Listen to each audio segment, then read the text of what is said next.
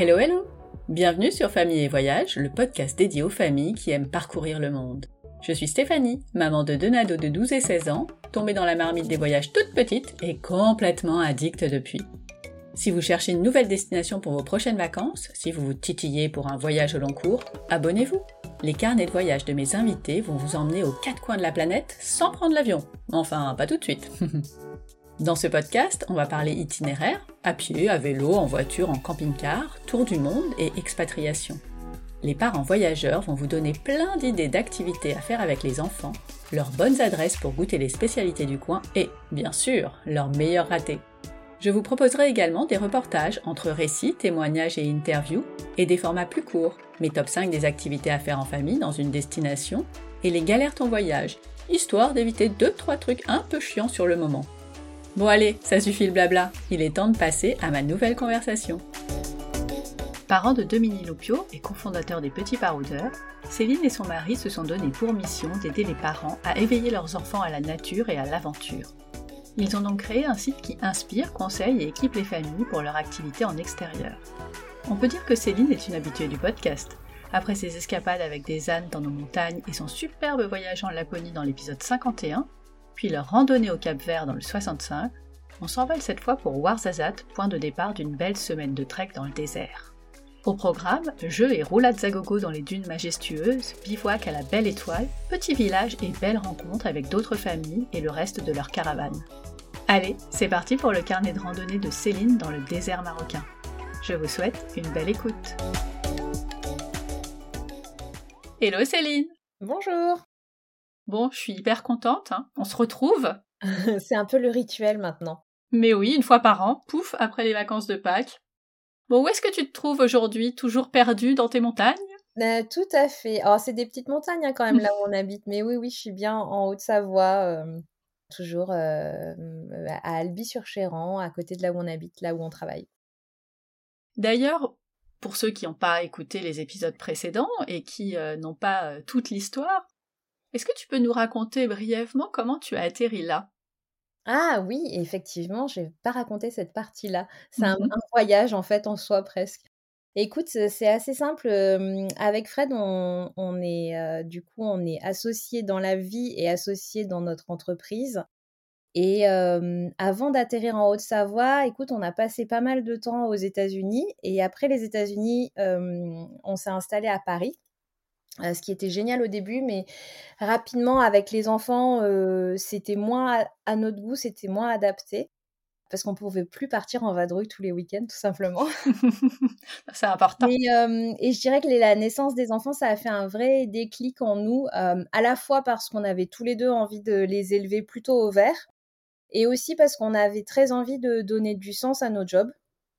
Donc on a tout plaqué tous les deux en même temps avec nos deux bébés parce que notre plus jeune venait de naître et euh, on s'est dit qu'on allait entreprendre et qu'on voulait habiter en Haute-Savoie. Waouh, ça fait beaucoup en même temps. C'était un gros challenge. Euh, donc on a choisi euh, un peu au hasard, enfin on savait grosso modo qu'on voulait être pas très loin d'Annecy et, et du coup on a, on a trouvé en fonction de nos recherches de logement, on s'est installé dans un petit village où on est toujours, donc quasiment dix ans plus tard. Et en arrivant là, on avait pas mal de, quelques idées de business, etc. Et en fait, il y en a une qui s'est imposée à nous au bout de même pas un mois qu'on était dans, le, dans la région, euh, en allant faire une randonnée avec nos enfants. Donc, euh, notre grande avait 18 euh, mois et notre petit avait 2 mois. Donc, voilà, situe un peu. Et au détour d'un chemin de rando, on s'est dit ah, mais euh, oui, mais c'est bien sûr, euh, il manque toute cette partie à la fois conseil, inspiration et équipement pour les, les familles pour se, pour se dire qu'on peut retourner randonner, à voyager avec des tout petits. Et euh, c'est là qu'est née l'idée des petits baroudeurs. Donc on l'a mis en œuvre quasiment dès qu'on est arrivé dans la région. Comme quoi, faut faire des randonnées. Voilà. alors justement, il y avait eu le gros saut euh, dans le, la, grande piscine de l'inconnu, mais euh, mmh. oui. mais c'est toujours bien de faire des randonnées de toute façon. Tout à fait. La transition est parfaite puisque euh, vos vacances, bah, en fait, vous faites aussi des randonnées. Oui, en fait, c'est quelque chose qui ne nous a pas vraiment quittés, hein, de, vadrouiller comme ça dans la nature. C'est quelque chose qu'on apprécie énormément. Et même avec les enfants, c'est-à-dire qu'on pourrait se dire qu'on avait, qu'on aurait pu abandonner ce type de, de, de voyage ou de vacances, mais en fait, pas du tout. Et c'est assez marrant parce que les enfants, ils trouvent aussi leur compte, donc ça satisfait bien toute la famille. Et donc on avait raconté dans les épisodes précédents, c'est une saga presque, euh, vos randonnées avec des ânes, on était allé en Laponie, on est allé au Cap Vert l'année dernière, et là on va au Maroc. Maroc. Ouais, dans le désert marocain. Pourquoi t'as choisi cette destination? Alors l'impulsion, elle, elle vient vraiment de moi pour le coup, euh, et pas du reste de la famille, parce que c'était moi qui avais très envie d'aller euh, dans le désert. Euh, c'était quelque chose que je rêvais de faire depuis longtemps. Euh, je suis assez cinéphile, donc je pense que hum, j'avais beaucoup d'images en tête de désert et euh, que j'avais envie de confronter mes, mes images, enfin mon, imaginaire cinématographique à ce que c'était en vrai. Donc, donc il y avait vraiment cette motivation-là et j'avais envie aussi d'être dans un environnement différent de tout simplement de notre quotidien. Euh, à nouveau, voilà où on habite, c'est très vert, enfin la France en général, mais particulièrement là où on est, on est quand même dans une région euh, particulièrement verdoyante et du coup j'avais vraiment envie de de changer, de découvrir autre chose et de faire découvrir autre chose aux enfants. Gling Je suis désolée, je. Rien d'autre ne peut biper. Donc le désert, mais il y en a plein des déserts. Pourquoi le Maroc? Euh, pourquoi le Maroc? En fait, on se rend compte qu'on quand même aujourd'hui pour partir voyager à pied et en famille, donc de façon assez sûre, le Maroc coche quand même beaucoup de cases. Et qu'en plus, euh, c'est un pays quand même qui est assez fabuleux parce qu'il y a quand même énormément de choses à découvrir. Donc sur ce voyage-là, on a fait qu'une petite partie, mais finalement, euh, c'est un, c'est un voyage hyper, un pays hyper riche en, en termes de culture, de paysages, de choses à faire. Enfin, c'est assez dingue comme endroit. Et est-ce que tu connaissais déjà d'autres endroits du Maroc? On était allé au Maroc auparavant euh, avec Fred, du coup, à Marrakech. Et après, on avait loué un 4x4. On était parti, euh, et on avait pris un vélo. Et on était parti euh, plusieurs jours euh, dans, dans la région de l'Atlas, en vadrouille. Donc, on faisait des, grosses boucles à pied, en vélo à la journée. C'était un chouette moment parce qu'on était partis que tous les deux, un peu en baroude, quoi, tout seul. Et euh, on a des très bons souvenirs. On avait trouvé ça très, très beau. Comment t'as organisé votre voyage? Alors, euh, quand on part dans le désert, on peut partir tout seul, mais euh, juste peut-être pour faire un, un petit échantillon du désert sur un après-midi. En vrai, si on part pour plusieurs jours et qu'on veut vraiment partir en immersion, euh, c'est impossible de partir tout seul. Ah bah c'est Ou clair. alors, faut être hyper aguerri au sujet, mais je le recommande pas du tout. Du coup, faut passer par des professionnels. Et du coup, cette fois-ci, on est à nouveau parti avec Alibert Trekking. Tout simplement parce qu'on avait aussi adoré notre expérience au Cap Vert. Donc, c'est euh, assez naturel que voilà qu'on a souhaité repartir avec eux. Et, euh, et aussi parce qu'ils proposent euh, beaucoup de, de, de treks super sympas sur, euh, sur cette destination. Alors, il y en a un qui nous a plus sauté aux yeux euh, que les autres. Mais, euh, mais voilà, on, on est convaincu à la fois par la qualité de l'encadrement, par, je dirais aussi, le fait que les équipes soient bien traitées, bien rémunérées, bien encadrées. Enfin, voilà. Et c'est aussi important pour nous que tout le monde s'y retrouve.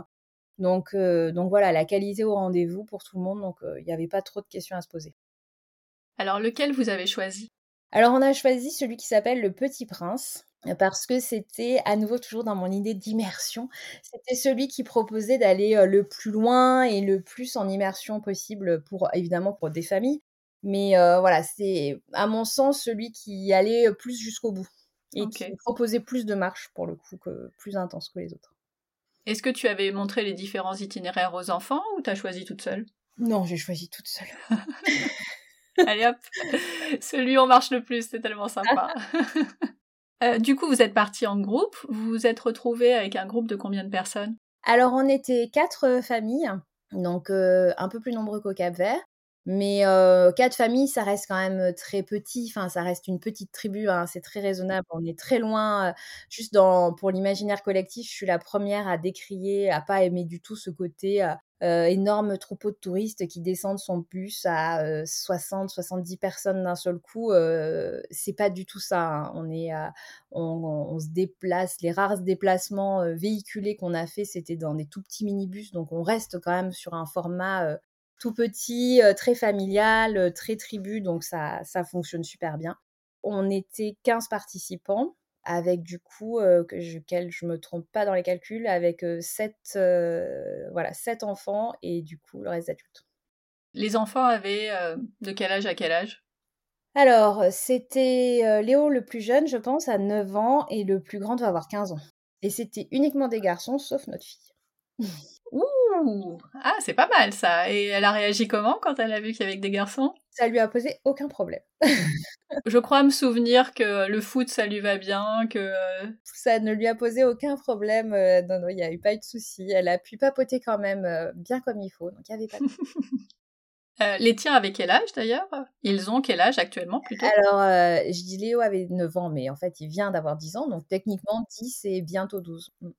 Donc euh, c'était, oui, c'était les plus jeunes euh, et que des garçons. Ouais, c'est pas mal. Ouais, ça faisait une bonne équipe et bah, avec un bon dynamisme. Comment vous êtes préparé avant de partir? Alors si je me souviens bien pour le Cap Vert, vous n'êtes pas préparé du tout parce que de toute façon, vous êtes euh, déjà randonneur, vous sortez tout le temps, donc ça, ça se faisait simplement. Est-ce que là, il y a eu quelque chose en plus? Physiquement, on s'est pas du tout préparé non plus, parce que effectivement notre mode de vie fait qu'on n'a pas spécialement besoin après, non, c'est plus une question de euh, d'avoir suffisamment de gourdes, d'avoir les bons vêtements pour les enfants, parce qu'on est quand même sur une saison où nous, on sort de l'hiver, les enfants grandissent, donc il faut à nouveau retrouver euh, les bons shorts, les bons pantalons, les bons t-shirts. on est un petit peu moins dans l'hiver, donc voilà, c'est plus du renouvellement de... la préparation a plus consisté dans du renouvellement de matériel pour les enfants qu'autre chose. Bah, D'ailleurs, en tant que grande spécialiste en plus, qu'est-ce que tu recommandes pour euh, ce, type de voyage, euh, notamment pour les enfants? Ça a été une vraie question et je pense d'ailleurs euh, qu'on on a prévu de pas mal documenter cette partie-là de la préparation parce qu'effectivement j'ai trouvé peu de littérature en ligne sur justement est-ce qu'il faut est-ce qu'il faut absolument avoir que du long ou est-ce qu'on peut faire du long question. Enfin, c'est des vraies questions qu'on s'est posées. En plus, évidemment, en étant spécialiste d'équipement, moi j'ai à cœur que les enfants soient super bien équipés parce que c'est voilà. Évidemment. Hein. Alors, pour répondre à ta question, je pensais qu'il fallait absolument qu'ils soient en pantalon, donc en jambes longues et bras longs. Et en fait, non, honnêtement, c'est pas indispensable. Alors, je conseillerais pas d'avoir des tout petits shorts et des tout petits débardeurs parce qu'il faut quand même être un petit peu protégé du soleil et que finalement le textile protège quand même très bien. Mmh Maintenant, euh, je dirais qu'un t-shirt qui arrive du coup au coude et un short qui arrive juste au-dessus du genou, c'est top parce que du coup les enfants sont quand même, ils ont moins chaud quand même malgré tout qu'avec du très long et eux ils ont moins Enfin, c'est plus compliqué pour eux de comprendre qu'il faut mettre du très quand il fait très chaud. Et la zone à couvrir en termes de crème est quand même pas immense, donc ça passe, euh, ça passe bien. Donc euh, du coup, finalement, euh, ils sont partis sur plutôt ce concept t-shirt Bermuda qui allait super bien. Après, pour ce donc crème solaire indispensable. Après, pour se protéger de la tête, j'avais lu que le chèche était utile et au début je me suis dit ouais ça va être un truc de touriste c'est un peu n'importe quoi, etc., etc. Mais en fait, euh, je me suis dit en arrivant, on va quand même en acheter. Hein, ça peut être utile. Et en fait, c'est pas utile, c'est juste indispensable. Indispensable. indispensable. Et c'est tellement agréable à porter parce que ce tissu est hyper léger. On apprend assez vite à le bien le mettre sur sa tête. Et en fait, c'est assez chouette parce que ça protège du soleil, donc des insolations. Ça permet d'avoir la nuque protégée parce que le tissu redescend un peu dans le cou. Quand il y a du vent, ce qui nous est arrivé, ben ça protège avec les lunettes de soleil, on est entièrement couvert. Euh, donc moi j'ai trouvé ça euh, juste génial et c'est hyper léger donc ça gêne pas la tête finalement. C'est pas euh, c'est pas handicapant sur la tête. Donc du coup juste complètement indispensable. Mais bon on n'a pas besoin de le préparer à l'avance vu qu'il faut le trouver sur place oui, nous on avait fait un mix des deux. On a acheté sur place et on avait pris quelques euh, foulards euh, mmh. un peu longs euh, en coton, tout ça, tout ça. Et effectivement, je parle de la Jordanie. Enfin, on l'a adopté dès le premier jour et on l'a pas quitté. C'était essentiel. Tout à fait. Vraiment. Bon, eh ben, on va partir. Vous avez atterri où au Maroc? Alors, on a atterri directement à Ouarzazate et c'était aussi une des raisons du choix de, de ce voyage-là, c'est que ça nous évitait un plus long transfert en voiture qu'on aurait dû faire sinon depuis Marrakech. Et, je me suis dit, ben, de toute façon, on prend pour, vu qu'on prend l'avion, l'avion pour l'avion, bah, autant aller le plus loin possible et atterrir directement à Ouarzazate.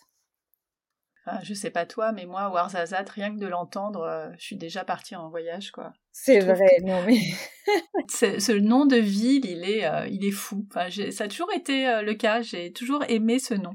C'est un peu la ville, la plus grande ville au sud, donc au aux portes du désert.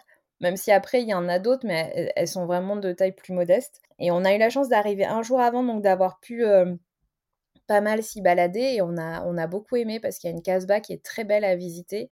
Et, et finalement, ça met déjà bien dans l'ambiance au niveau des odeurs, des impressions, etc., de la chaleur aussi à laquelle on a pu commencer à s'habituer. Donc, euh, donc c'était une bonne première halte. Bah, raconte-nous un petit peu quand même. La Casbah, c'est chouette, mais euh, c'est quoi les couleurs? C'est quoi l'ambiance? Euh, Il faisait, bah, tu as parlé de température. Il faisait combien? Je pense qu'il devait faire un peu plus de 30 déjà. Alors, le, la ville est assez grande, mais on, est, on était idéalement positionné entre le, le vrai centre-ville où on est allé faire deux trois emplettes pour acheter des fruits, des fruits secs, etc. Et du coup le, côté, alors même si la traduction c'est pas ça, mais ça fait un peu la vieille ville quoi, la Casbah à visiter. Où du coup là on est plus sur sur des dédales de petites toutes petites ruelles où on peut pas être en voiture. Hein. c'est vraiment des endroits où on est que à pied ou en vélo ou en deux roues quoi, grosso modo c'est marrant parce que ça a assez impressionné les enfants parce que finalement, c'était un premier bain dans, dans cette culture. les murs, ils sont en pisé, donc c'est, ça, ça, rend des murs un peu ocre. C'est vraiment très joli au niveau lumière, au niveau couleur. Et on est tout de suite, on va dire, dans un, dans un autre monde. C'est pour les enfants, c'est un peu la plongée dans les mille et une nuits, même si c'est pas tout à fait la même région, mais le, le ressenti est à peu près le même. Après, euh, pareil, premier ressenti des enfants, évidemment, c'est quand même touristique. Donc, du coup, on a eu pas mal de propositions de guides pour nous guider dans cette vieille ville. Or, nous, on avait juste envie, surtout le premier jour, de rester tous les quatre et d'être tranquilles. Euh, du coup, les enfants, ils ont trouvé que les gens étaient un peu insistants. Ils nous ont dit, mais pourquoi ils insistent autant et tout pour nous demander de, alors on a dit bah c'est comme ça, ça fonctionne comme ça, c'est culturellement c'est différent et donc, ça a permis aussi d'expliquer des choses et de se dire bah voilà, mais ça, vous montre aussi qu'on peut dire non et finalement faire son bonhomme de chemin tout seul et que ça marche aussi. Donc voilà. Donc vous êtes arrivé une journée avant, ça veut dire que vous avez retrouvé votre groupe le soir ou le lendemain? Le lendemain uniquement, en fait, on a retrouvé le groupe le, jour du, le premier jour du trek, donc le dimanche matin. Le rendez-vous était à 8 heures à la réception, euh, donc on a retrouvé tout le monde à ce moment-là. Pour justement, du coup, partir en minibus, donc faire les euh, quoi, trois, un peu plus de 3 heures de route qui nous séparaient de notre premier pique-nique, donc du moment où finalement on retrouve les chameaux, les chameliers et on part à l'aventure. Les chameaux et les chameliers, il y avait combien de personnes euh, qui vous encadraient? Alors c'est assez dingue hein, parce que finalement ça fait une grande caravane. Mmh c'est assez fou parce que du coup on part euh, en autonomie totale dans le désert. Donc faut, faut dire qu'on ne recroise pas de village. On a recroisé vite fait un village à un moment donné dans lequel on s'est même pas réapprovisionné parce qu'il y avait rien. Donc c'est vraiment de la vraie autonomie et nous, on a particulièrement aimé ça parce que ça ressemble vraiment au trek qu'on peut faire en montagne où on part pour plusieurs jours en totale autonomie, où il faut transporter sa nourriture, etc. Donc c'est assez génial, ça fait expédition un peu. Enfin, il y a un côté à... c'est l'aventure Très aventure, donc c'est assez fabuleux. Du coup, on avait 10 chameaux, enfin 10 mmh dromadaires, très exactement. Je me reprends, ce sont oui. dromadaires. Soyons précis. Et il y avait cinq chameliers, un guide et un cuisinier. Ah, ça fait du monde. Donc ça fait une belle équipe. Après, en réalité, on a peu marché tous, tous ensemble d'un point de vue logistique. Donc nous, on marchait, donc le groupe, plus le guide, plus un chamelier et deux dromadaires de sel. Et le reste de la caravane avançait un peu plus vite, de manière à pouvoir être là au moment du pique-nique et au moment du campement avant nous pour commencer à préparer. Ah bah oui, c'est cool ça. Oui, je confirme. Quelles ont été vos différentes étapes? Alors en fait, on, ce trek, c'est une boucle, quasi une boucle, hein, on revient quasiment à notre point de départ. Alors c'est assez étrange d'ailleurs. Quand on est habitué à faire des treks, on a toujours un objectif. Genre, on va faire le tour d'un sommet, on va faire, je sais pas, le GR20, donc c'est la traversée du nord au sud de la Corse. Enfin voilà. Et là, en fait, il n'y a pas un objectif précis. Donc au départ, moi, ça m'a un peu perturbée de me dire mince, il n'y a pas un truc, un sommet, un genre on va jusqu'à là. Et finalement, c'est pas bien grave parce que, et, c'est assez chouette, et c'est pour moi, c'était assez nouveau ça, c'est qu'on se laisse embarquer dans, bah, finalement, c'est le tout le chemin qui est en lui-même une aventure, enfin qui est, qui, qui est un événement en soi en fait. Donc il n'y a mmh. pas besoin d'avoir un point spécifiquement où on va atterrir ou un tour de quelque chose à faire. Non, c'est chaque étape est assez magique. Malgré tout, tu as quand même ce concept de t'éloigner de plus en plus de la civilisation et de te rapprocher de plus en plus de, la frontière avec l'Algérie. Donc tu sens que tu vas vraiment de plus en plus loin. Et du coup, il y a un bivouac qui est au milieu du séjour, qui est le plus éloigné.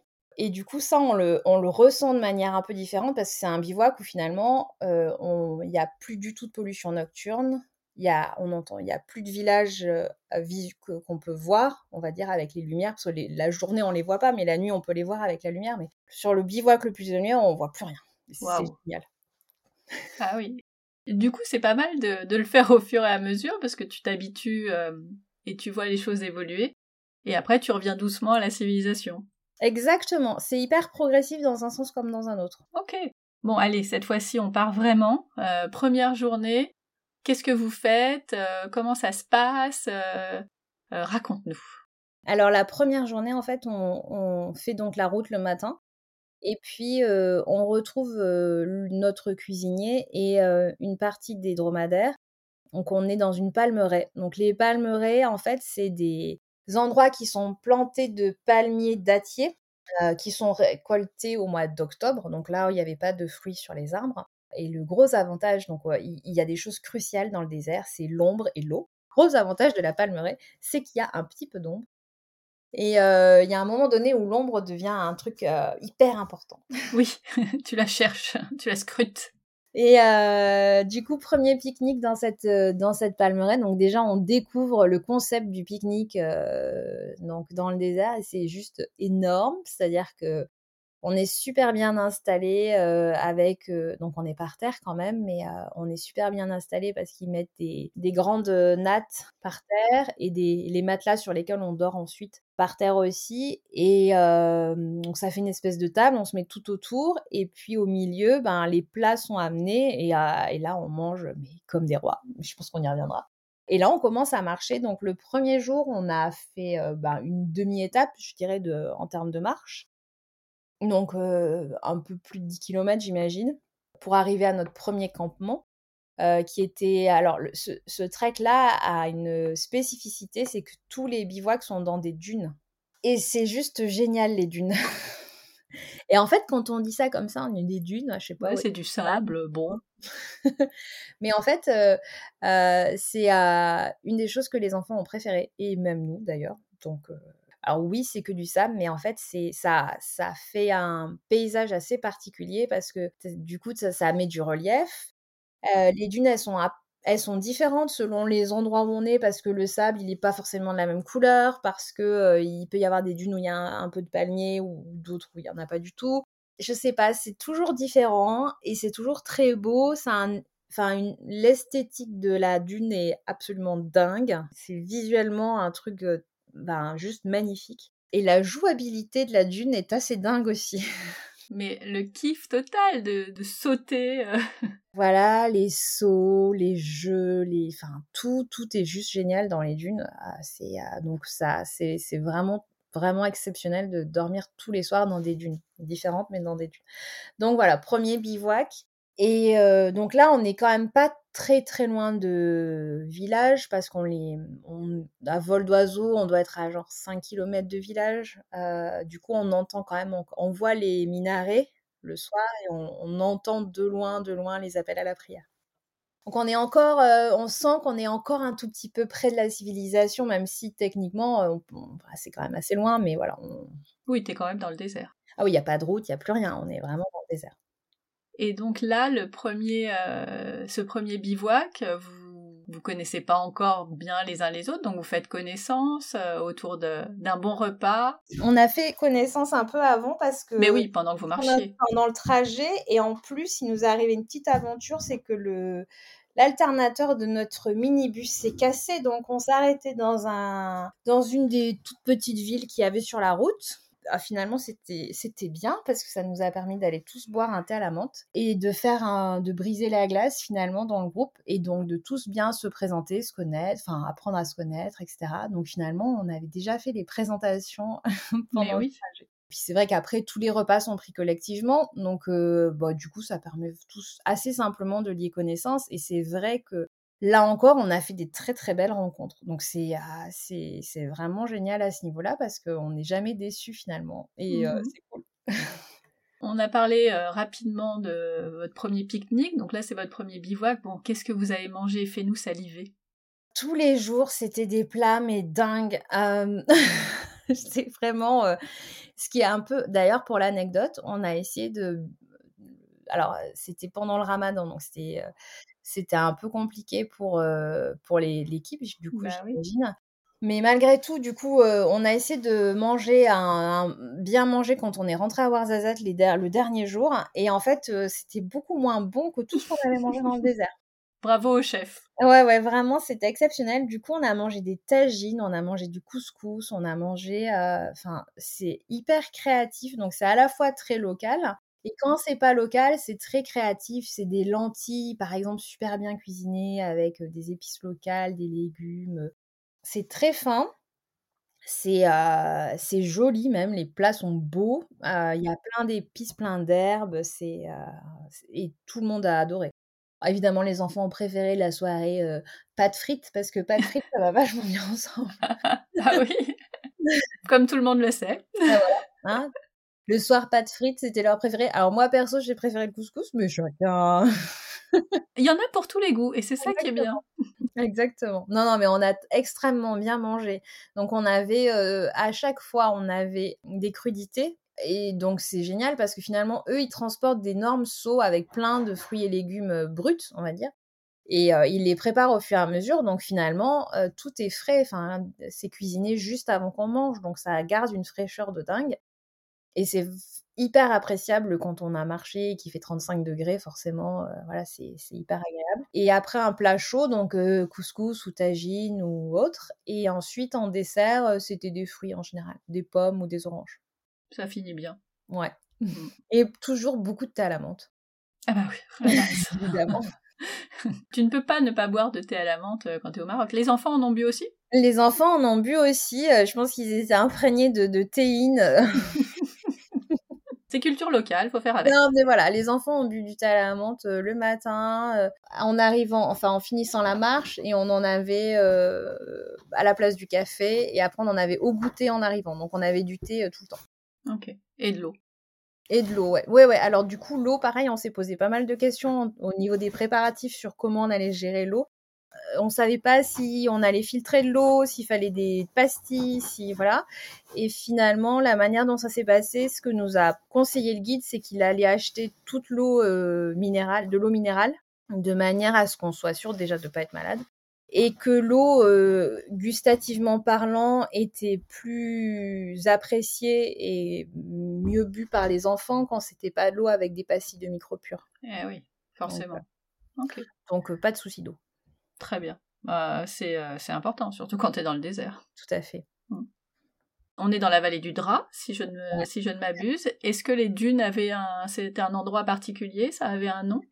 Alors non, j'ai pas retenu énorme tous les noms donc des endroits qu'on a traversés, à part les celles qui sont dans le campement le plus reculé, qu'il nous a appelé les dunes de, Sahel, je crois. Mmh Grosso modo, les, les, types de paysages qu'on a traversés petit à petit sur ce trek, c'était euh, soit effectivement des dunes de sable, soit un genre de, plaine, de plateau, avec comme le lit d'une rivière, parce que c'était ah, finalement c'est ça, hein, le lit de la rivière d'avant, avec des galets dessus. Donc c'est très, ça fait un paysage très joli aussi parce que c'est tout plat, avec un comme de la terre battue séchée, dans lesquelles sont plantés plein de galets assez multicolores. Donc c'est vraiment très très beau. Donc voilà à peu près le, pour le topo. Donc le deuxième jour, c'était... donc on, est parti très tôt parce que on savait qu'il allait faire chaud et qu'il faut petit à petit se préparer du coup à la chaleur et au fait que voilà, ça va peut-être être un petit peu plus compliqué. donc on a décalé tous nos départs d'une heure. Donc plutôt que de partir à 8 heures comme c'était la théorie et ce, ce, que font les guides sur les, les, saisons où il fait pas aussi chaud, on est parti plus une heure plus tôt. Donc en général, on se levait un peu avant 6 heures de manière à... Mais ce, qui n'est pas du tout un problème ni pour les adultes ni pour les enfants en fait, c'est assez marrant. du coup, de manière à avoir le temps bah, de se préparer, de prendre le petit-déj et de commencer à marcher pour 7 heures. Bah oui, il vaut mieux partir plus tôt, rentrer plus tôt et se coucher plus tôt. Voilà, exactement. Est-ce que vous avez participé au montage ou au démontage des camps? Alors en général, les camps étaient montés quand on arrivait. Donc, c'est-à-dire une grande tente pour manger dans laquelle on n'a jamais mangé vu qu'on mangeait plutôt en dehors de la tente. Une tente pour le cuisinier et ensuite des tentes individuelles, enfin des tentes pour, les, pour le groupe où on dormait deux par deux. Après, en fait, on a plus ou moins réussi à motiver à peu près tout le monde pour dormir à la belle étoile. Ah. Ça a marché. Ouais, trop bien. Euh, du coup, on a fait ça le, le, soir du milieu. Donc, du coup, le, second soir, on avait encore un peu d'ombre. Donc, on était dans un coin, toujours dans des dunes, mais assez basses. Donc, il n'y avait pas de grandes, grandes dunes. C'était des petites dunes. Et il y avait de l'ombre parce qu'il y avait des, des espèces de, d'arbres tout fins qui forment des îlots un peu dans le désert et qui, qui donnent de l'ombre. Et ensuite, du coup, sur, ce, sur cette étape-là, quelques-uns ont dormi dehors, mais pas tout le monde. Et sur la, la troisième nuit, du coup, la deuxième nuit du trek, non, la troisième nuit du trek, là, on était assez nombreux à dormir dehors et tous les enfants se sont mis au sommet d'une dune et ont dormi tous en randonnion, tous ah, ensemble. C'est trop chou. C'était vraiment génial. Ils ont joué, euh, ils ont joué à la balle dans les dunes jusqu'à je sais pas quelle heure et après on leur a dit allez finito et euh, dodo. voilà. On rembobine sur la deuxième journée. Qu'est-ce que vous avez fait? Qu'est-ce que vous avez vu? Comment c'était? Euh, la deuxième journée, ma foi, elle est passée assez vite finalement. On a, on a marché beaucoup. Le en fait, on a concentré la marche beaucoup le matin de manière à faire les trois quarts, voire ouais, un peu plus des trois quarts de marche le matin, faire une pause le midi pendant laquelle on, en général, ce qu'on faisait, c'est qu'on mangeait, puis après on faisait une, comme une petite sieste, quoi. Parfait. Pour reprendre la marche en fin d'après-midi vers 16h, 16h30, au moment où le soleil est un peu moins fort. Et ce qu'il faut savoir, c'est que là, à partir de la deuxième étape, les enfants ont commencé à découvrir le fait de pouvoir faire leurs étapes sur les dos des dromadaires. Ah. Parce que du coup, on avait deux dromadaires de sel. C'était bien sympa. Je pense qu'en vrai, tous les enfants étaient largement capables de faire les étapes en entier. Vu leur forme physique à tous, il n'y avait pas de souci. Mais, mais c'est assez génial parce qu'ils montaient deux par deux sur les dromadaires et les deux dromadaires se suivaient. Enfin, ils s'étaient attachés l'un à l'autre. Et bon, ils ont, ils ont adoré parce que c'était très fun d'être en haut du perché en haut du dromadaire donc il y a le côté rythme de la marche qui, est un peu chaloupé, donc qui donne un peu le ton, et ça leur permettait de pas mal papoter. Euh, donc ils ont vraiment beaucoup aimé. Puis d'être en hauteur, donc on découvre aussi. Enfin, moi je suis montée sur un dromadaire pour voir aussi comment ça faisait de faire une un, genre 5 un petit bout en haut quoi d'un dromadaire. Et la perspective est différente, donc c'est assez. Euh, c'est c'est assez chouette. Enfin, c'est voilà. Donc je comprends que eux, ça a été un de, un de leurs points forts du voyage. Est-ce qu'il a été dit c'est que pour les enfants ou est-ce que les adultes euh, ont également fait un bout de chemin sur les dromadaires? Comment ça s'est organisé? Alors en fait, théoriquement, c'est que pour les enfants. Par rapport au poids, ben, les enfants, ils peuvent monter deux par deux dessus. En vrai, euh, tout le monde peut y aller. Donc euh, tous les adultes qui étaient curieux de tester ont aussi passé un petit temps sur les dromadaires le dernier jour ou l'avant-dernier jour juste pour voir parce qu'on avait c'était plus de la curiosité et que c'était des étapes un peu moins longues donc finalement ça ça faisait pas défaut. Enfin on n'avait pas d'enfants qui étaient en absolue nécessité d'être sur un dromadaire. Donc cette deuxième journée passe vite. Vous êtes toujours dans les mêmes types de dunettes paysages comme tu disais. Et vous arrivez donc à votre bivouac rebelote le bon repas ouais. En plus, ce soir-là, on a mangé un couscous et il était juste divin. Encore une fois, Bravo au chef. Voilà. C'est important parce que c'est ce moment, c'est déjà hyper euh, satisfaisant de se retrouver après euh, cette, euh, cette longue marche, mais en mm. plus quand c'est bon, t'as encore plus hâte d'y être et, et, ça te fait recharger tes batteries, quoi. Tout à fait, tout à fait. Donc c'était c'était vraiment fabuleux. Après le troisième jour, on savait que c'était le jour où il allait faire le plus chaud. Ah. Parmi les jours le plus chaud, donc on est on a on s'est vraiment préparé pour partir le plus tôt possible. Et en fait, il y avait une surprise ce jour-là qui a brisé un peu les paysages, qui était un peu différente. C'est que d'une part, en fait, on est donc on était dans le lit du drap et là il y avait d'un coup un peu plus de végétation. Et donc en, marchant dans le lit de la rivière, il y avait des cristaux de sel. On a pu observer quelques peintures rupestres. Alors malheureusement, il n'y en a pas énormément parce qu'elles ont été dégradées et qu'il y a des gens qui ont enlevé des bouts de cailloux, etc. Donc du coup, il y en a quelques-unes, mais c'est pas non plus à pléthore. Mmh Mais finalement, le gros point fort de ce début de, cette matinée, on, s'apprêtait à vivre un truc hyper dur et tout, c'est qu'il y avait une surprise, c'est qu'un truc qui n'est pas mentionné, donc je pense parce que c'est il n'y a pas toujours euh, de l'eau, où on est donc au, milieu du désert et, il fait, et en plus c'était une journée extrêmement chaud et en fait on arrive dans un endroit où il y a un genre de piscine naturelle. Et là, on s'est baigné, donc ce qui le souhaité évidemment, et c'était surréaliste. Enfin, pour moi, c'était fou parce qu'il faisait extrême. Il faisait vraiment, il devait être que 10 heures du matin, mais il devait faire plus de 35 déjà, donc il faisait vraiment très chaud. Et là, t'arrives et t'as, as, cette eau qui est là avec plein de roseaux. Il y a quelques personnes qui sont quand même pas baignées parce que l'eau était. Ah, c'est pas. Ben, voilà, c'est une eau où, où, tu t'imagines qu'un crocodile peut sortir à tout moment, même s'il n'y a pas de crocodile au Maroc, on est ah d'accord. Ah oui c'est juste l'imagination. Mais euh, du coup, effectivement, l'eau, elle est, euh, voilà, elle est un peu verte et tout, mais elle est pas croupie, hein, donc elle est quand même euh, agréable à se baigner. Et c'était un moment, mais juste hors du temps, parce que oh c'est complètement surréaliste de trouver de l'eau comme ça au milieu du désert, ce petit point, ça, ça carrément. C'était plus, il n'y avait pas de grands palmiers, c'était de la végétation assez basse, et d'un coup, bam, comme si c'était une source qui ressortait. Alors, je je sais pas si c'est l'eau de la rivière qui ressort à cet endroit-là ou qui a une source. Je n'ai pas eu l'explication en détail. Toujours est-il qu'il y avait ce, cette étendue d'eau et là, le bonheur absolu, quoi. Bah, oui, euh, un, petit plongeon. Ah, c'était euh, c'était fabuleux. Les enfants ont adoré. Euh, c'était c'était dingue, quoi. Mais vous aviez prévu le maillot de bain? Euh, le guide nous avait dit quand même d'avoir. Euh, on savait donc il y avait une piscine à l'hôtel, donc on avait nos maillots euh, quoi qu'il arrive avec nous. Et le guide avait dit ah demain peut-être. C'était pas très clair. Peut-être qu'on pourra se baigner. Enfin, j'étais là, mais quoi se baigner? Mais c'est pas dans le descriptif, c'est bizarre. Qu'est-ce que tu nous dis J'avais pas tout. Du coup, on s'était pas dit on va se baigner. On s'était dit ouais bon, on verra. on va prendre les maillots. Voilà, bah toujours. Hein. On sait jamais. Il faut toujours être prêt. Et, euh, et du coup, voilà, c'était fabuleux, d'autant plus que la, la suite de l'étape était extrêmement chaude et avec du vent de face en plus, donc c'était euh, assez intense. Donc se, se, se tremper juste avant, c'était, euh, c'était juste génial. D'où l'importance du chèche, si vous aviez le, le L'importance du chèche qu'on a tous bien mouillé, bien remis sur nos têtes, donc ça sèche en deux secondes, mais le temps que c'est mouillé, ça te permet de rester un peu au frais. Euh, le vent de face, c'est pas fun. Euh, vous avez vécu ça comment? Eh ben, c'était non seulement du vent de face, mais en plus, euh, on est vite arrivé dans les dunes où du coup, ben, y avait, c'était le vent plus le sable.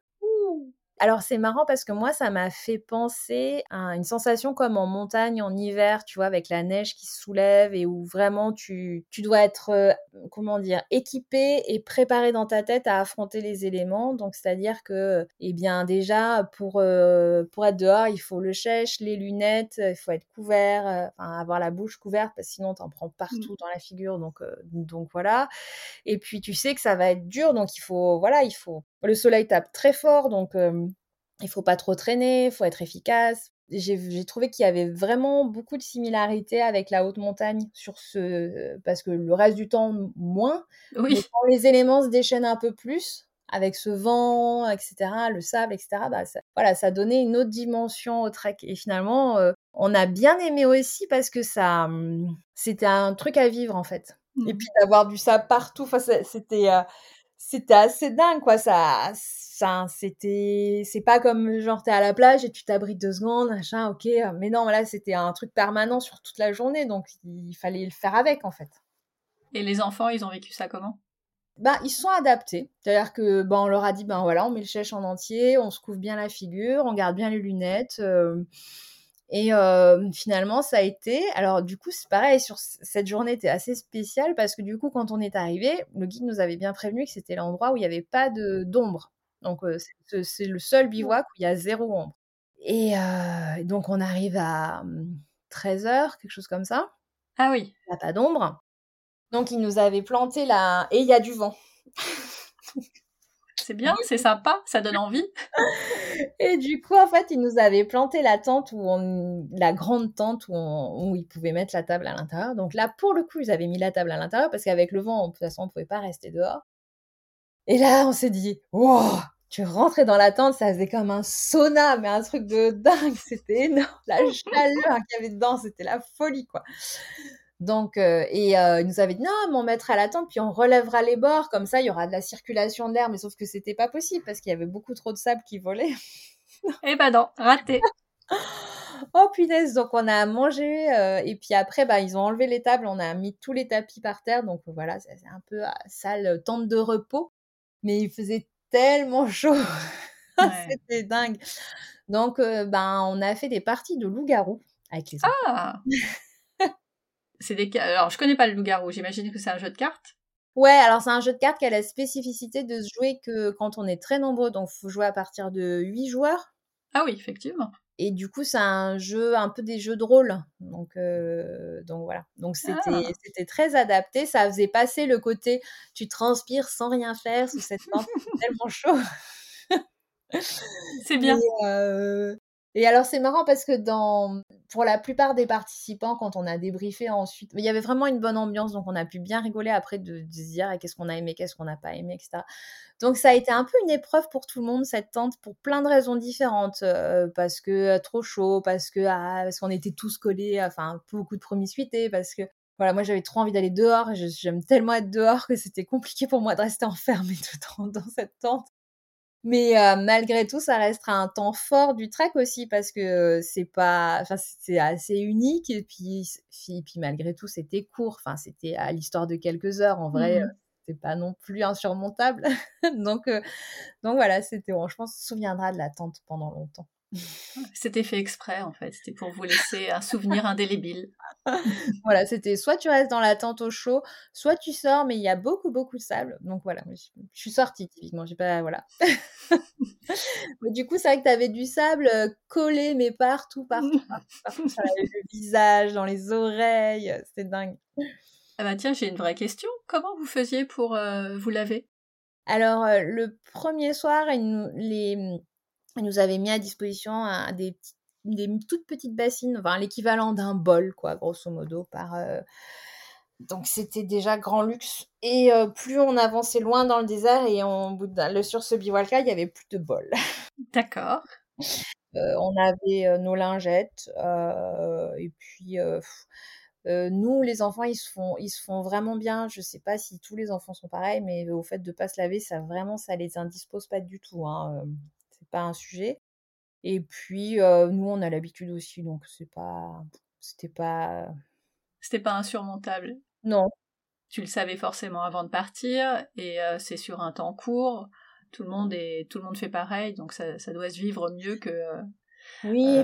Quand t'es chez toi et que t'as une panne d'eau et que tu veux pas te laver pendant quatre jours. Ouais, voilà, c'est-à-dire que ça, ça fait partie aussi du, mmh, c'est ça. de l'ensemble finalement. Et, et on est préparé, on le sait, puis c'est finalement très court, hein, c'est quelques jours, donc c'est mmh pas non plus insurmontable, je trouve.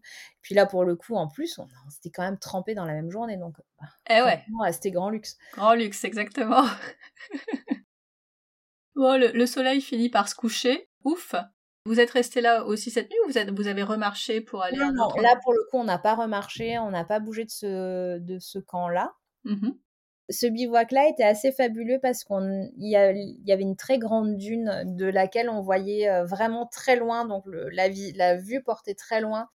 Et on voyait justement le poste frontière de la de l'Algérie, donc sur la crête d'en face quelque part, et c'était vraiment magnifique. Enfin, c'était grandiose et avec un ciel étoilé, mais comme jamais quoi, une voie lactée, mais enfin ce, cet endroit-là était magique. C'était c'était enfin c'était exceptionnel, vraiment exceptionnel. Et est-ce qu'il y avait des spécialistes des étoiles pour indiquer alors, il n'y avait pas spécialement des spécialistes. Nous, on en connaît un peu, puis on a une appli magique qui fait ah bah oui. Euh, pour ça. Même sans réseau fonctionne, donc euh, du coup, euh, on ah, génial. Mais on voyait très bien Vénus au coucher du soleil. Après, enfin, les... limite, il y avait trop d'étoiles, tellement ça devient même plus dur de voir les constellations, tellement le ciel est étincelant. Enfin, c'est vraiment exceptionnel. Je pense que j'ai jamais vu un ciel aussi beau qu'à cet endroit-là. C'était c'était magique. Quoi. Euh, les enfants ont énormément joué dans les dunes hein, parce que euh, s'ils prêtaient, ils ont, ils les ont escaladés je sais pas combien de fois, redescendus je sais pas combien de fois. Ils ont inventé une pétanque dans les dunes en lançant des cailloux, euh, celui le caillou plus loin. Enfin, ils ont rivalisé de, de, de, créativité pour trouver plein de jeux. Ah, c'est génial. Ah, c'était, c'était vraiment, c'était vraiment exceptionnel. Et il me semble que c'est ce soir-là, mais mmh, c'était assez marrant parce que tous les soirs, les enfants voulaient faire un feu. Donc les soirs d'avant, ils avaient réussi à ramasser un peu de bois et à faire un feu. C'était un, voilà, c'est, visiblement, ils, ils se sont tous bien trouvés à tous avoir la même motivation de faire du feu. Oui, parce qu'il faisait pas assez chaud. On n'avait pas assez chaud la journée, hein Donc voilà.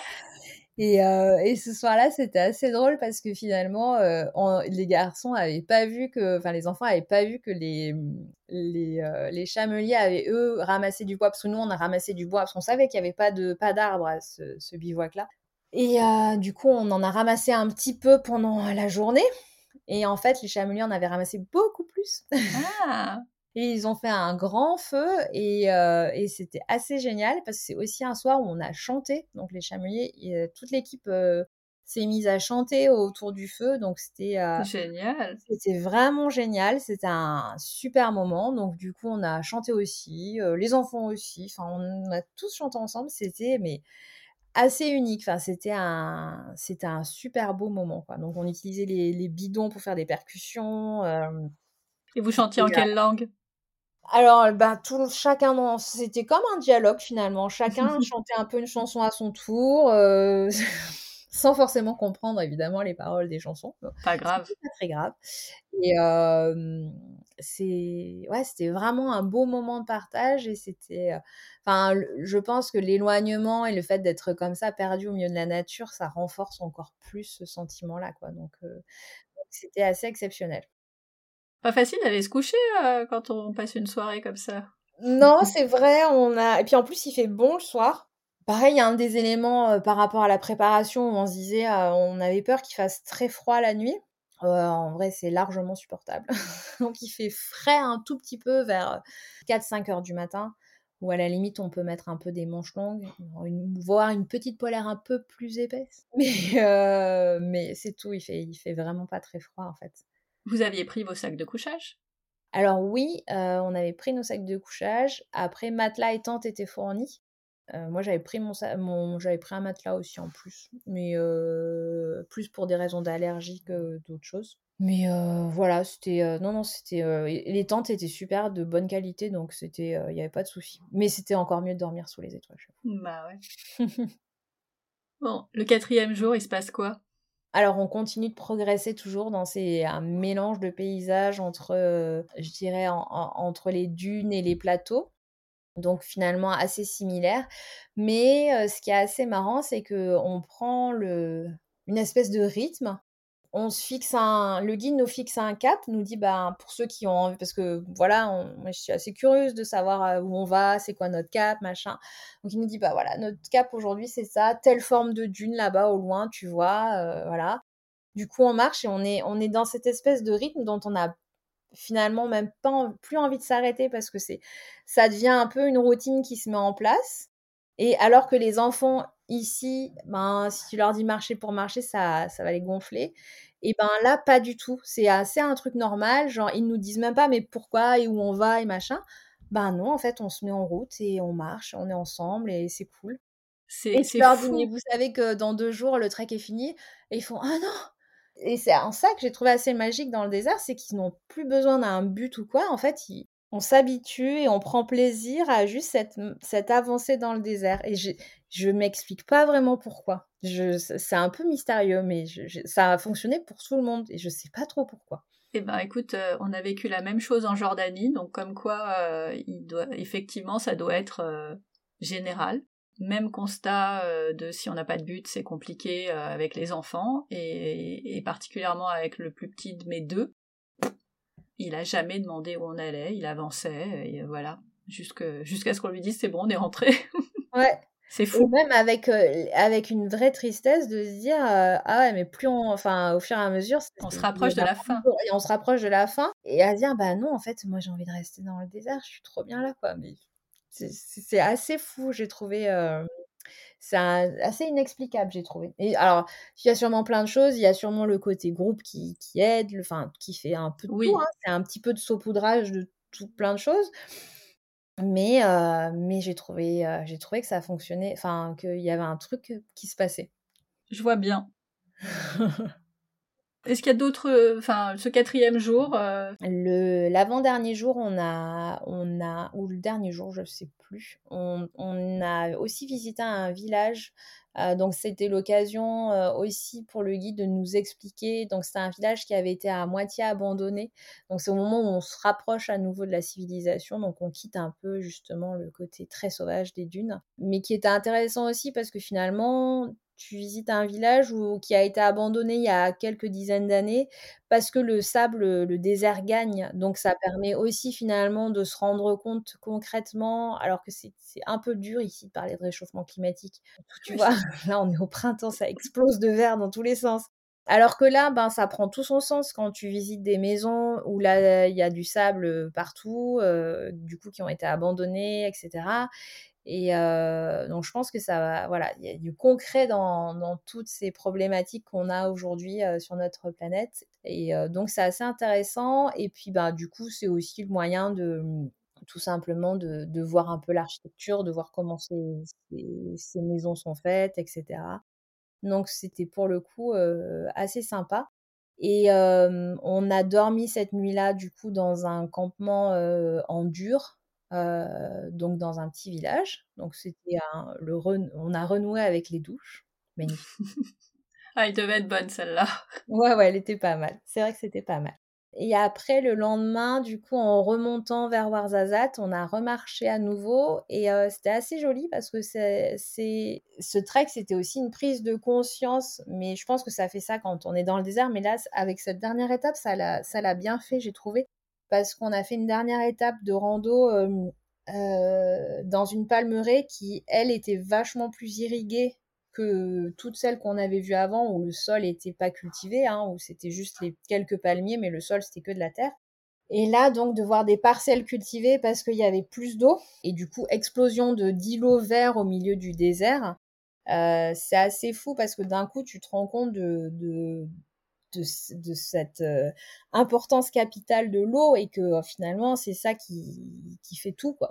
qui, euh, bah oui, c'est la base. Ah, c'est, c'est, on, on, a beau le savoir, finalement, ce n'est vraiment que quand on le voit concrètement comme ça que qu'on s'en rend, rend, vraiment compte et que la vie dans le désert, à part euh, deux, trois animaux qu'on a croisés, mais sinon, il y a quand même, bah, voilà, c'est compliqué, quoi. Bah oui. Euh, donc, euh, du coup, c'est, donc là, tu vois ces cultures, tu vois qu'il y a plus d'arbres, etc.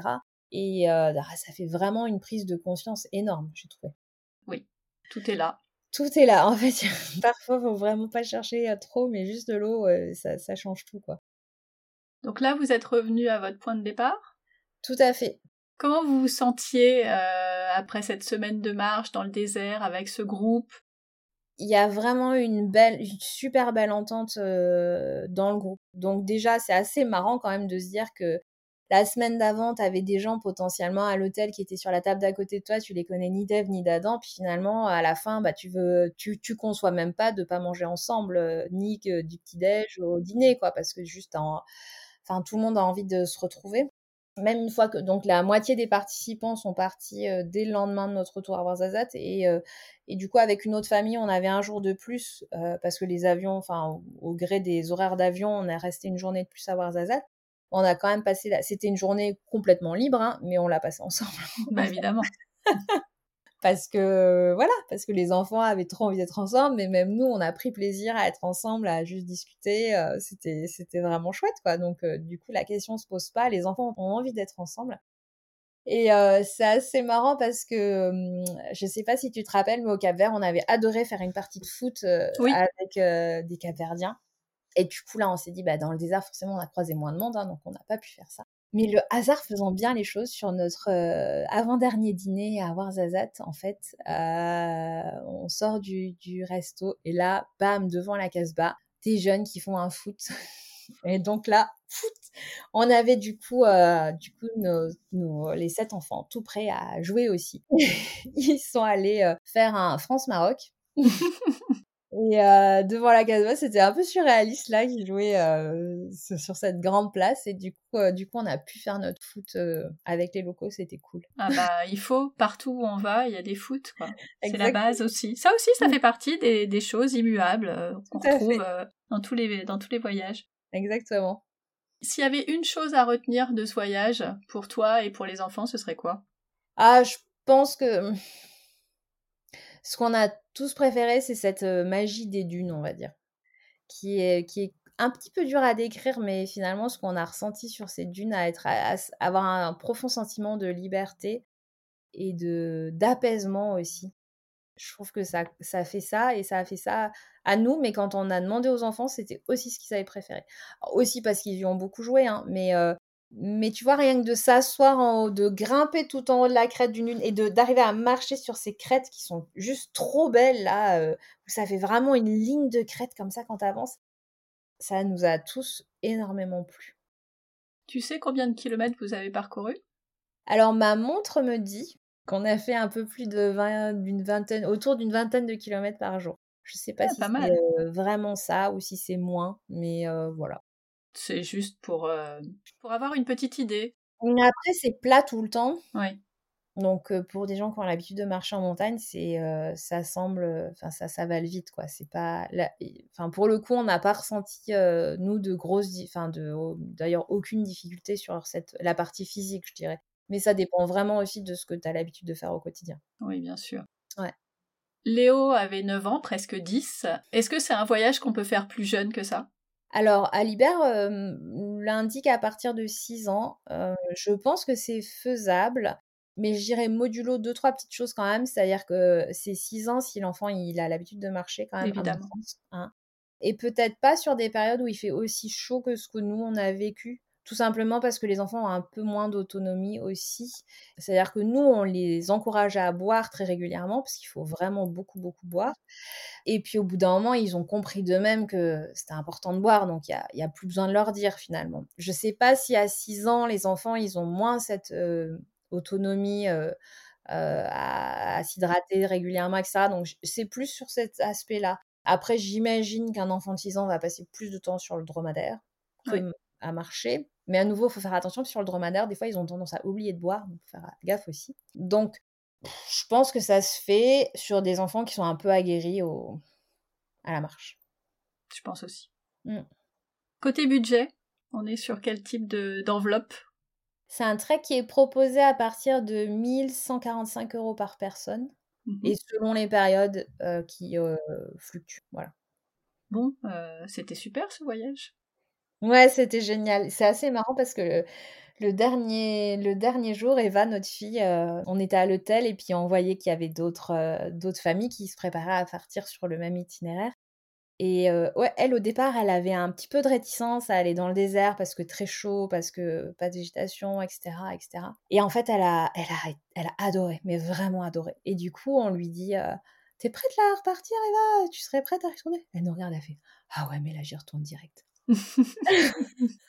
je crois que c'est la plus belle preuve du fait que c'était un voyage euh, magique et, euh, et, complètement adapté, en tout cas, à, vos enfants et à votre famille. Tout à fait. Donc là, on mm. s'est dit, waouh, dis donc, génial. Bon, on a eu un petit souci avec le logiciel, alors on a arrêté, puis on a repris un peu plus tard.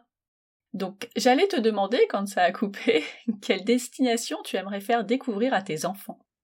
En fait, avec, euh, avec Fred, on a déjà voyagé dans des, sur des, des zones tropicales type euh, île avec euh, pas grand-chose sur la plage, la petite forêt, la plage, le côté un peu route de petites cabanes de bambou et j'aimerais bien leur faire découvrir ça. Nous, on avait fait ça euh, à Zanzibar, en Thaïlande, euh, au Mexique, mais jamais avec eux. Et du coup, je t'avoue que c'est euh, ce type de destination me fait envie parce qu'on a, on est des gens qui sont quand même hyper actifs.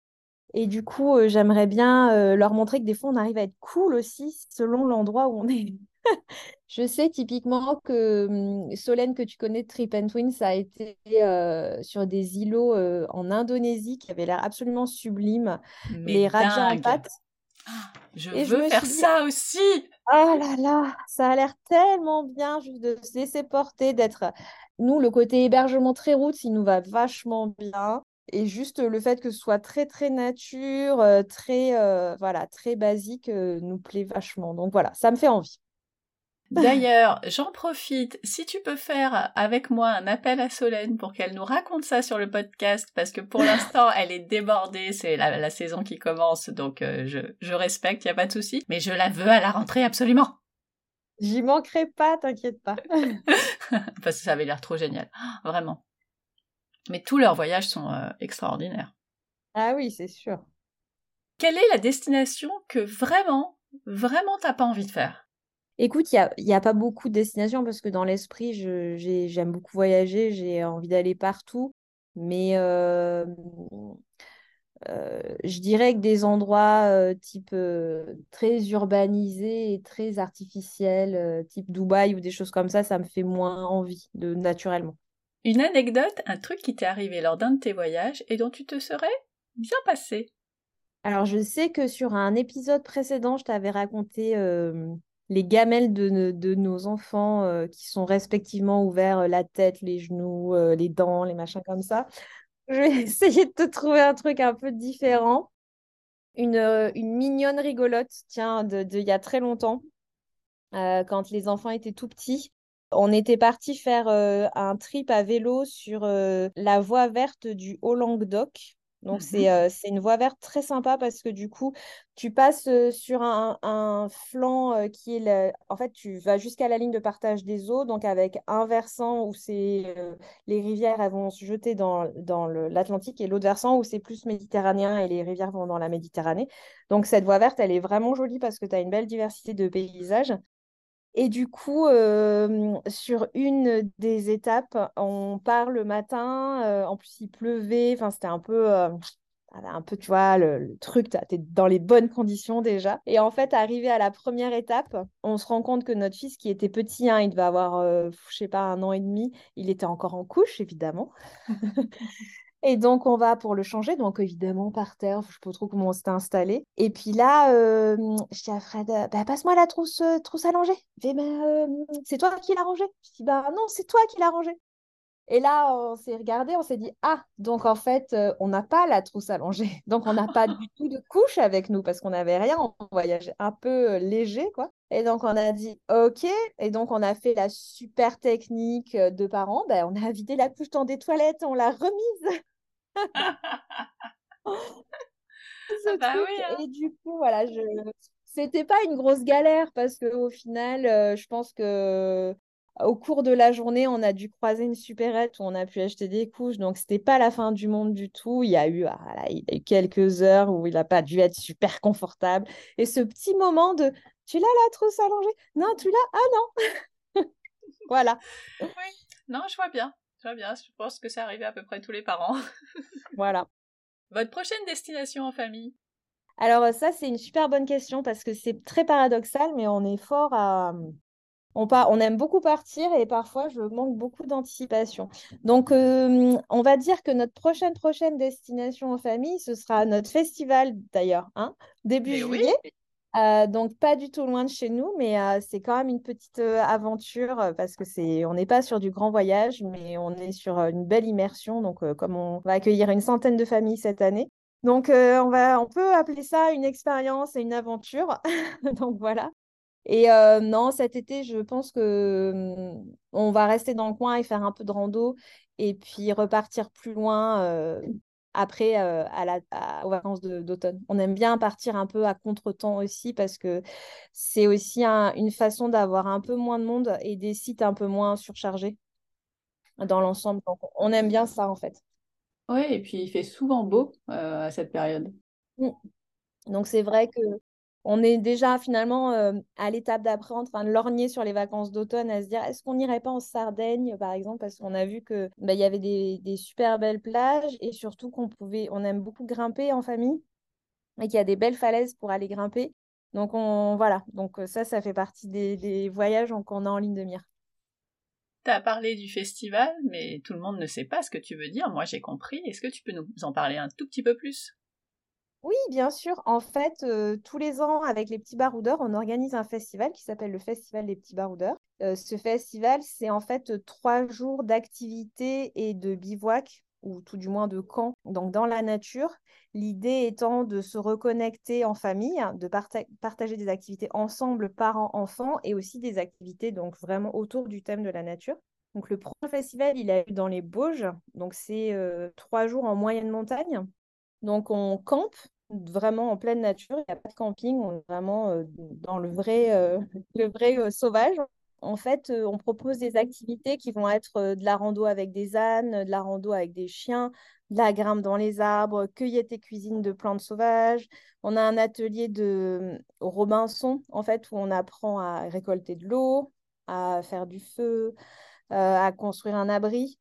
Donc les enfants, ils sont hyper fans.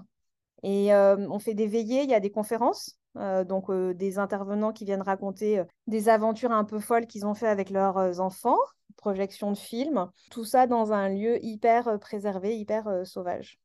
Ça donne envie. Les enfants ont quel âge à peu près? Écoute, le plus jeune l'année dernière avait deux mois. ah oui Et les plus grands, ça va jusqu'à 15 ans cette année.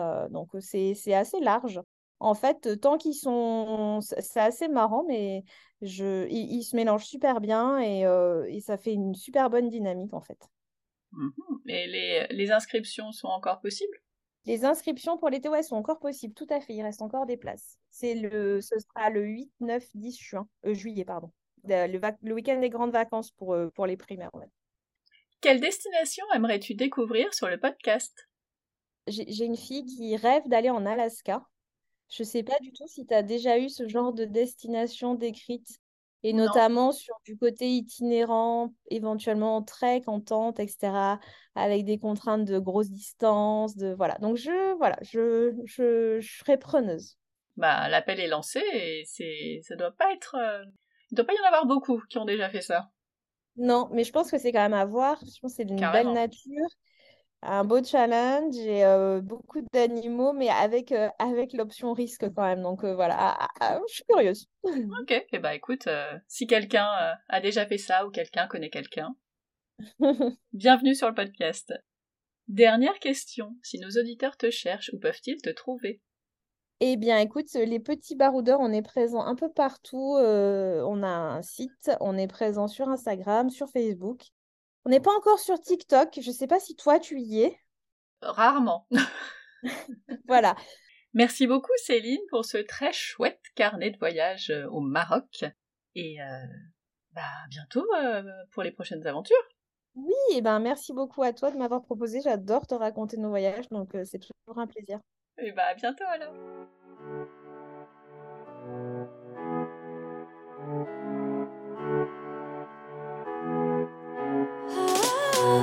Voilà, c'est tout pour aujourd'hui. Merci d'avoir écouté jusqu'au bout.